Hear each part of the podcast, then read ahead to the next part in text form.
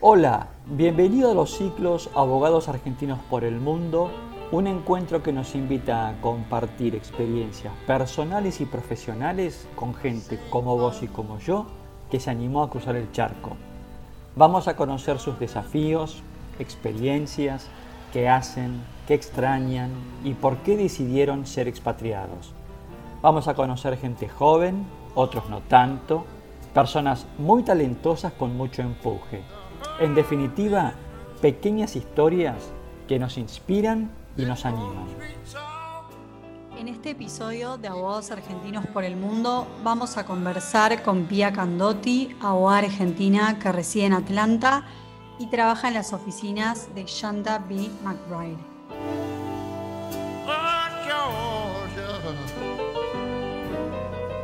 Hola Pía, ¿cómo estás? Un gusto enorme tenerte entre nosotros. Agradecemos que nos dediques un poquito de tu tiempo para estos ciclos de abogados argentinos por el mundo. Antes de comenzar con las preguntas, quiero hacer una breve presentación de quién sos y qué haces actualmente en Estados Unidos. Sos egresada de la Universidad de Tucumán, allá por el año 2009. Sos abogada y además escribana. En el 2015 te fuiste a hacer un LLM a Georgia State University, esto es en Estados Unidos, y has trabajado del 2010 al 2012 en el estudio de Jalad Abogados, trabajaste como abogada y escribana en Tucumán, 2013 ya en Estados Unidos, em, trabajaste en, como Immigration Paralegal, como contratada full time para la firma Arnold Golden and Gregory, y en el 2015 estás como Independent Contractor for Arnold Golden and Gregory. Ya sos una como proveedora de esta firma. En el 2020 eh, trabajas para Shunta McBride LLC, esto es en Atlanta, Georgia, y estás trabajando como abogada especializada, ¿no cierto?, en sucesiones lo que en el common law se denomina como probate, y planificación patrimonial, lo que también ellos denominan state and wealth planning. A ver, Pía, la verdad que tu caso es muy interesante, este, tu experiencia en apenas 10 años de Tucumán, Argentina, a Georgia, Estados Unidos. Y tu caso es muy interesante porque tengo la sensación de que vos te has abierto camino sola. No es que estás trabajando hoy para una firma, digamos, importante de los Estados Unidos, y me refiero, ¿no es cierto?, a las grandes ligas en New York, en Washington o en Chicago, sino que lo tuyo es dedicarte a tu especialidad, derecho de sucesiones, planificación patrimonial, en Atlanta, Georgia. ¿Cómo estás, Pía? Hola, Gusto. Gracias. Muchas gracias por, la invitación y por generar este espacio para tener estas conversaciones tan necesarias para la comunidad legal. Eh, estoy bien, contenta de estar acá conversando con ustedes. Eh, bueno, es eh, como vos decís, bien decís, estoy, sí, empecé recordando, bueno, cada paso que fui dando en estos últimos años. Eh, hoy me encuentro eh, como Independent Contractor en la firma de Shanta McBride, que es un, un estudio pequeño, eh, es una abogada que tiene solamente dos paralegals, o sea, comparado a los estudios de acá de Estados Unidos. yo estoy Independent Contractor de ella, pero yo tengo mi propia firma que se llama Candotti Law Firm, que la abrí el año pasado a comienzos de año. Y, ese fue siempre mi objetivo, ¿no? Yo estudié, eh, yo digo que mi corazón es de escribana, como dijiste, estudié en la Universidad Nacional de Tucumán, estudié abogacía primero y después eh, hice un año más y fui escribana, pero siempre mi objetivo fue ejercer escribanía. Eh, volví a mi ciudad natal, que es Salta, tras graduarme de la universidad, y bueno, estuve trabajando como escribana, ¿no? Cumpliendo con el protocolo que ustedes conocen, el registro de aspirante, un año de curso, hacer pasantías, bueno, todo eso. Y estuve en la escribanía de eh, la escribana Mariel de Yala y Marcelo Perotti. Y lo que me gustaba de escribana, lo que siempre, lo, eh, lo, de escribanía, lo que siempre me pareció atractivo de este tipo de derecho es el enfoque que tiene, ¿no? Que es eh, alitigioso, es eh, preventivo, es imparcial. Entonces siempre me sentí conectada con ese tipo de ejercicio del derecho.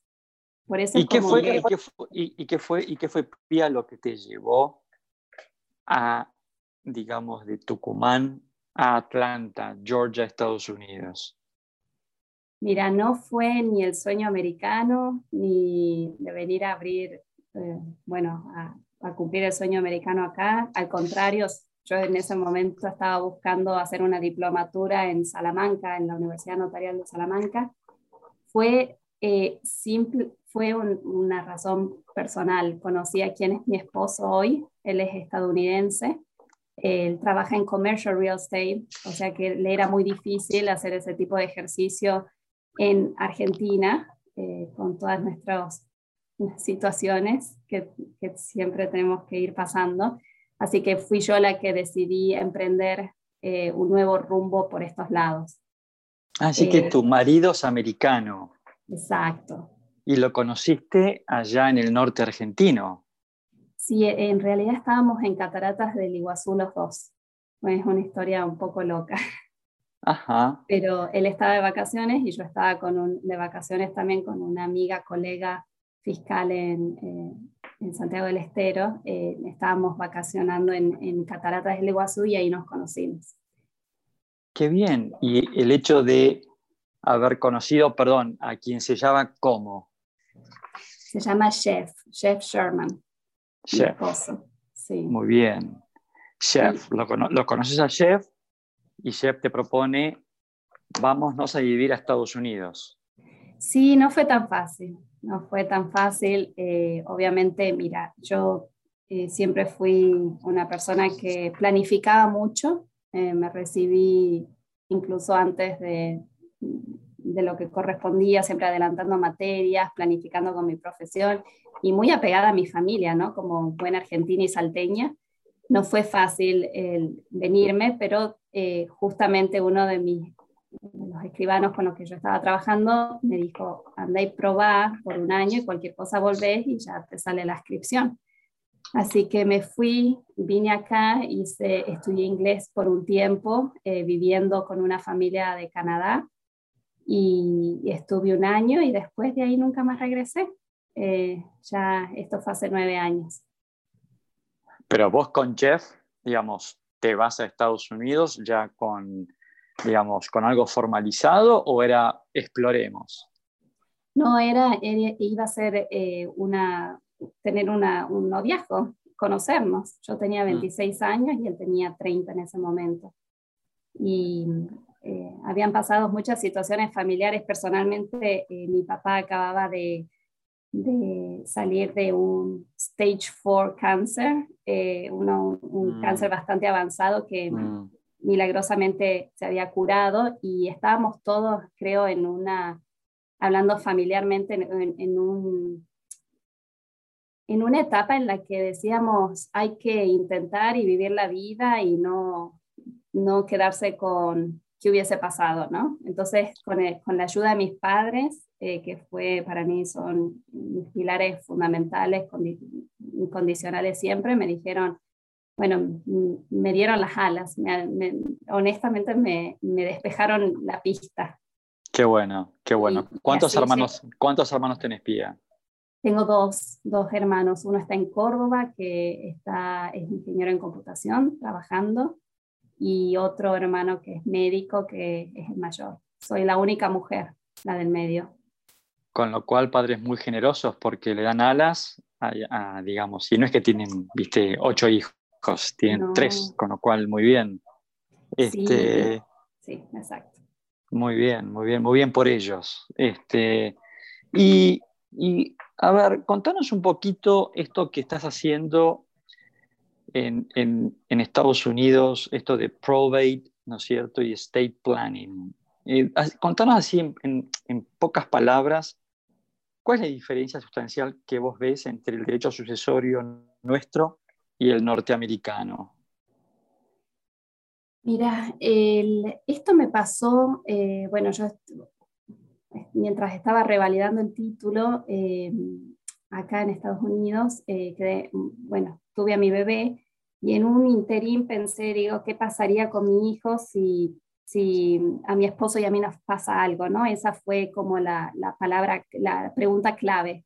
Y me puse a hacer research porque en ese momento yo estaba metida en business immigration y, bueno, y, me resultó, bueno, toda esta información eh, que desconocía y que muchos, eh, bueno, muchos desconocen en la comunidad hispana, y estoy hablando de personas profesionales que están trabajando acá y ya eh, con sus familias asentados en Estados Unidos, ¿no? Y la gran diferencia es que, bueno, si hay menores de edad, por ejemplo, si algo pasaría, para mí lo que es clave es designar un guardián testamentario los padres pueden elegir por testamento quién va a cuidar eh, de los menores de edad, ¿sí? ¿Quién sería el guardián? Si, esa, si eso no se hace, si no hay testamento con designación de guardián testamentario, entonces la corte decide. Imagínate, Augusto, que eh, qué difícil sería tomar una decisión de una corte que está, eh, bueno, que tiene sus, un juez que está adoctrinado bajo el sistema americano de dejar en muchos casos ir a un niño americano a vivir a otro país, ¿no? Entonces, básicamente ese, ese, ese, es un tema importante que yo siempre, eh, bueno, que, las razones por las que me quise meter también a ejercer este tipo de derecho, también obviamente acá no hay legítima la libertad ah, que... Acabas de responder una pregunta clave para mí, esto de esto de lo que uno ve en las películas, ¿no? De el señor o la señora que le deja todos sus bienes a, a una fundación o al chofer o a quien sea, ¿no? Es decir, en Estados Unidos hay total y absoluta libertad para con un trust o un deed dejarle todo a alguien. Exacto, justamente estoy trabajando ahora con un trust de una señora que le va a dejar 250 mil para su perro. Es un eh, dog trust, sí, para el cuidado de su perro. Sí. Me pongo ya a ladrar. Claro. Ay, ay, ay, qué simpático. no hay legítima y otras cosas, no hay herederos forzosos. Bueno, eso va de la mano. Y, y, eso, y eso en tu experiencia, habiendo trabajado en Argentina y, y porque también te dedicabas en Argentina a algo de esto y dedicándote ahora a esto en Estados Unidos, si vos tuvieras que hacer un análisis comparativo de ambos sistemas. Digamos, ¿qué, ¿qué opinión te merece esto del régimen americano o el régimen del common law, digamos, esto de tener tanta libertad para disponer de los bienes realmente como uno quiere? ¿Cómo lo ves vos? A mí me parece perfecto. Eh, me parece que es justo, que te da eh, también el poder de, remendar, de, o sea, si, si, incluso si lo que notamos mucho, yo siempre digo, estate planning es más que hacer documentos, ¿no? Es tu legacy, es tu legado, es como querés que te recuerden y incluso eh, esa libertad de poder eh, beneficiar a personas que estuvieron, que fueron cercanas o importantes en tu vida o que te ayudaron sin que sean los, los herederos que, que la ley te impone como en nuestro sistema en, Argentina, eh, me parece espectacular. En general, la, la, gente acá quiere beneficiar a sus herederos, ¿no? Pero tener esa...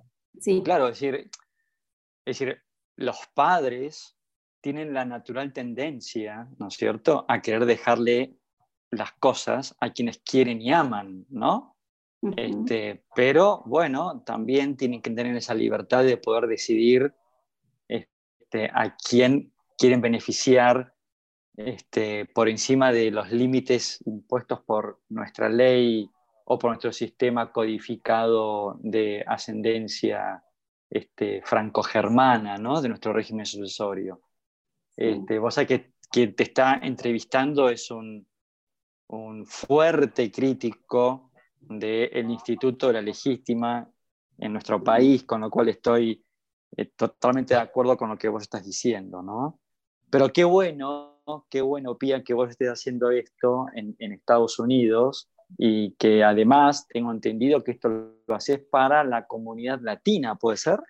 Sí, exacto. Cuando me pasó, cuando me hice esta pregunta con el tema de mi hijo eh, y quería hacer este testamento, yo tengo una propiedad, obviamente voy a heredar cosas en Argentina como heredera forzosa y tengo una propiedad en mi nombre en Salta, entonces quise buscar un abogado que, que conozca ambos sistemas legales y no conseguí eh, Existen en estudios grandes que hacen high net worth clients, o sea, clientes con un patrimonio, eh, bueno, en una pareja aproximadamente más de 20 millones, eh, pero no había en Atlanta, eh, bueno, un, abogado que asesore a, a, personas que no sean high net worth, ¿no? Con este, con este conocimiento de ambos sistemas y, y bueno, decidí meterme en eso cuando revalidé el título, cuando pasé el bar exam en Georgia y, bueno, en eso estoy y te cuento que con COVID fue, no paramos de trabajar, fue, eh,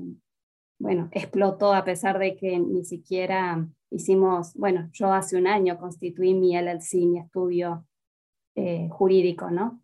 Y, qué bien, bueno, qué bien, qué bien, Pía, porque justamente esto es lo que yo decía al principio, ¿no? De que sos una abogada tucumana, o mejor dicho, salteña, pero recibida en Tucumán, que emigraste a Estados Unidos, llevas apenas 10 años en Estados Unidos, que no es nada. Puede ser mucho o puede ser nada, depende, ¿no es cierto?, de qué punto o de qué prisma lo miremos.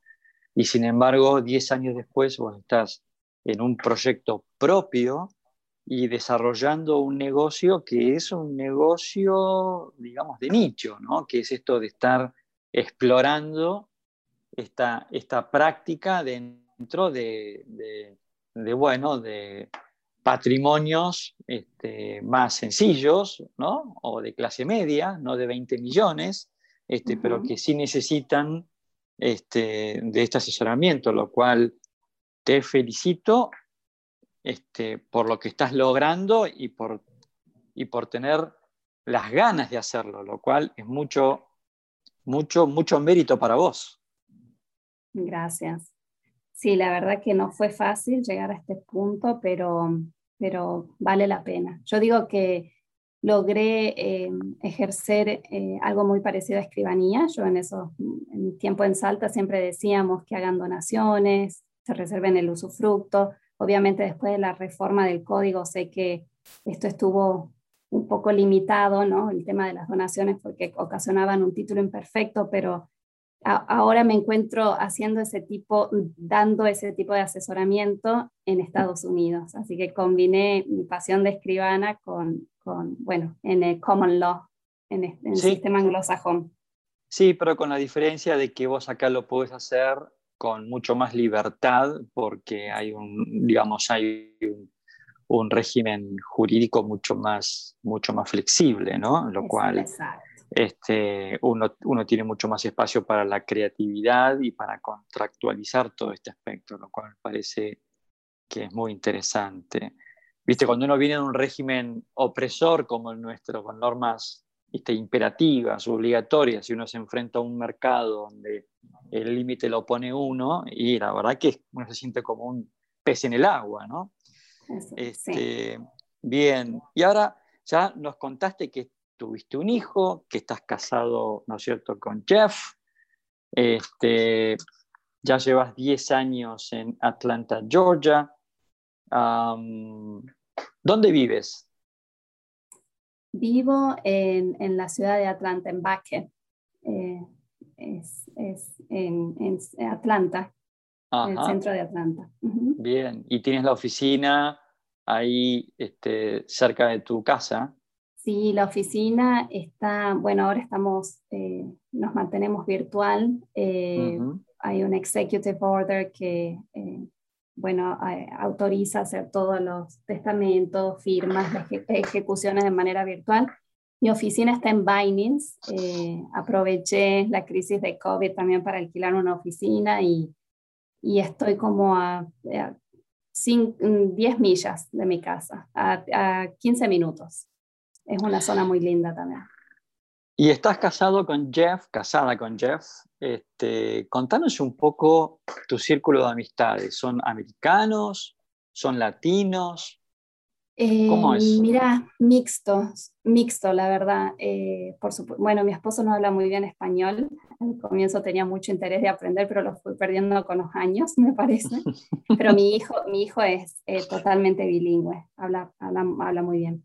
Eh, nuestro, nuestro grupo es mixto, pero yo estoy muy involucrada con la comunidad hispana, eh, bueno, también eh, con, los, con los argentinos en Atlanta, soy parte, incluso fundadora de la Cámara Argentina Americana de Comercio, acá en Atlanta, que tiene jurisdicción en el sudeste, y trabajo mucho con el consulado y estoy a cargo de Woman Empowerment, es, la, es un grupo que estamos haciendo networking events para mujeres profesionales argentinas, con el objetivo ese de crear comunidad y crear una, un vínculo más fuerte entre nosotras.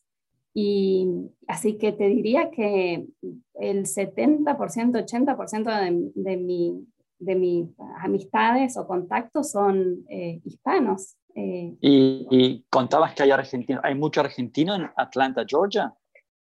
Sí, hay mucho, está creciendo bueno, obviamente comparado con otros eh, países somos minorías, pero la verdad que, por ejemplo, en los eventos que nosotros organizamos, que yo organicé junto con la vicecónsul, tuvimos por lo menos 45 o 50 mujeres en cada evento y, y, mujeres en cargos ejecutivos, emprendedoras, mujeres muy exitosas, trabajando en el CDC, acá en Atlanta está el CDC, está Turner, eh, o sea, eh, muchas en tecnología. ¿sí? Estás, hablando de, eh, estás hablando de mujeres argentinas. Mujeres argentinas, exacto. Mira vos qué bien. Es decir, no sabía que había un consulado argentino en Atlanta, lo cual, si hay un consulado, porque claramente este, es una, una locación muy importante. Sí, sí, sí, el consulado tiene jurisdicción en el sudeste. Sí. Mira vos qué bien. Y es, un, trabajamos mucho con el consulado, estamos muy involucrados en eso, en seguir creando comunidad. Qué interesante. Así que este, estás muy activa, no solamente con tu profesión, sino además también con todas estas actividades extra que nos estás mencionando, que claramente es una manera también de apalancar, ¿no es cierto?, tu, tu, presencia dentro de, dentro de tu zona de influencia, ¿no? Lo cual me parece muy bien.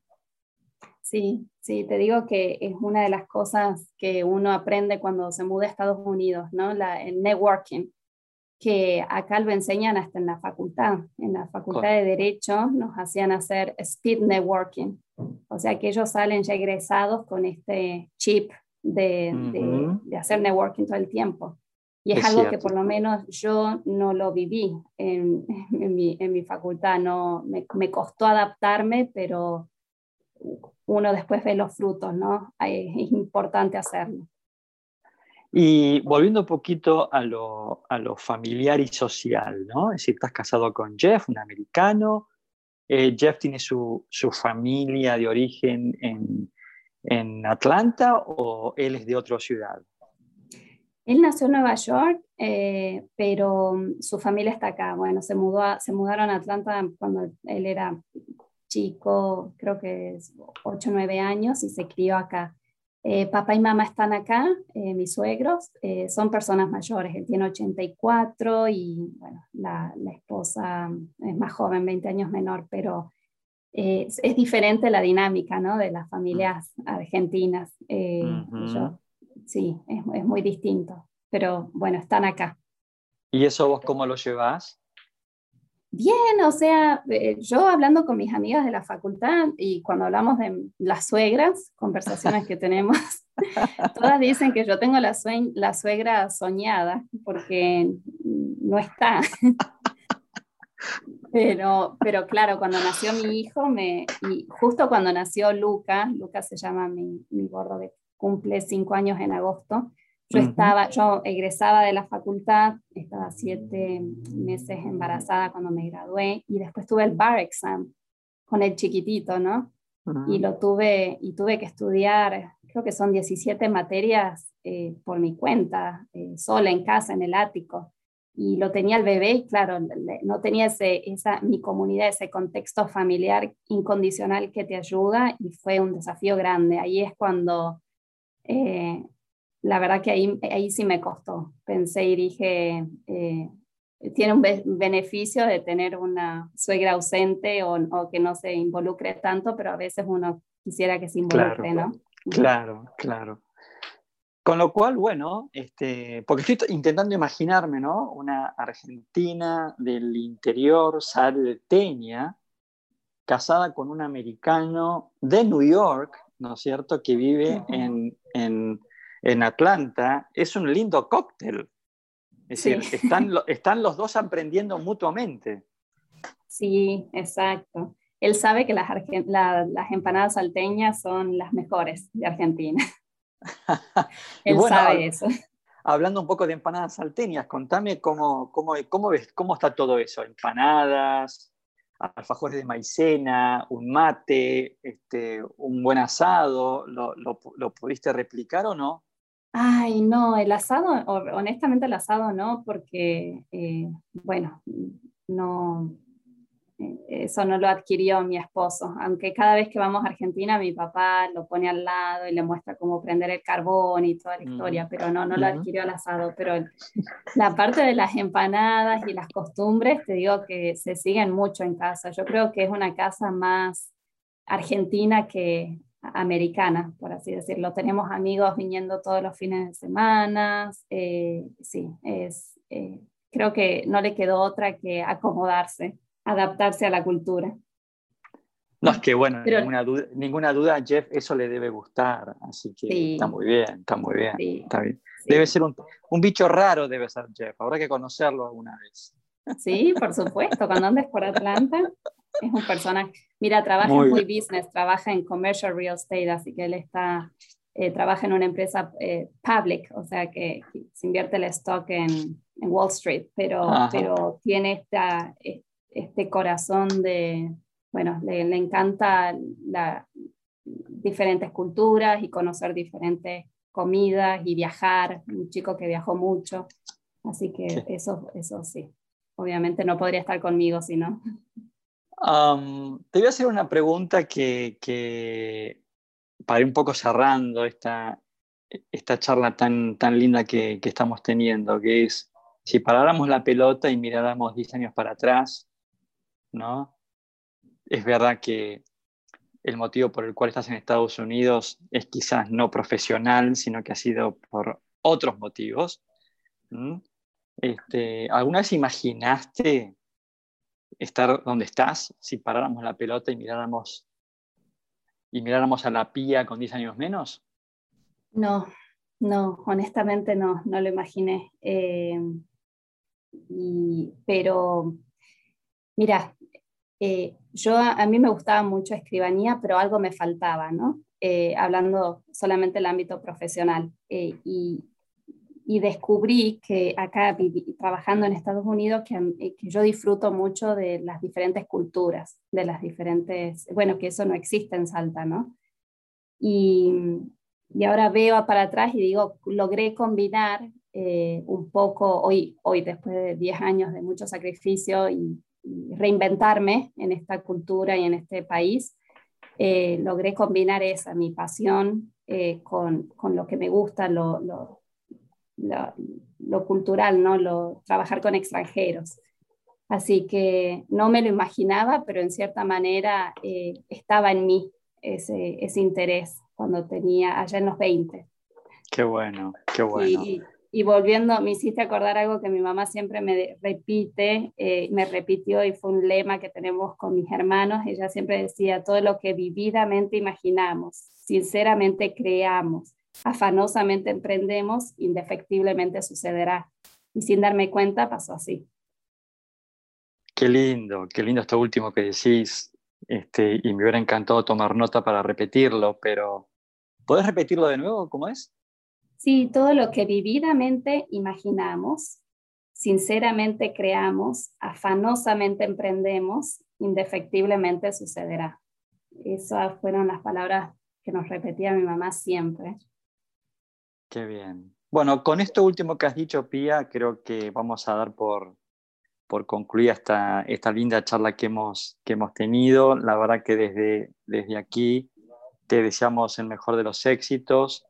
Por supuesto que te felicito por todo lo que has logrado y conseguido en apenas 10 años.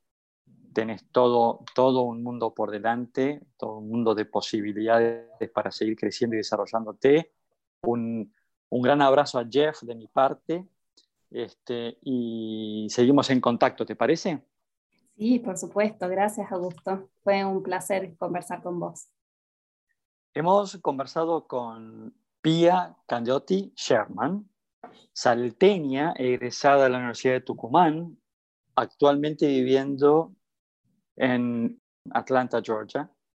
Pia se muda a Estados Unidos no por una planificación, ella que siempre estaba acostumbrada a planificar, sino porque, bueno, las vueltas de la vida las llevaron a mudarse de Salta a Estados Unidos.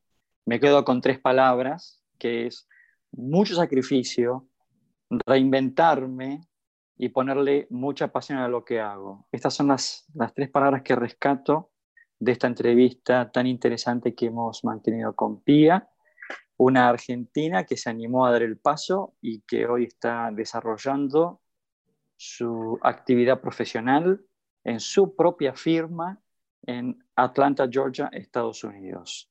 Los esperamos en un próximo podcast de Abogados Argentinos por el Mundo.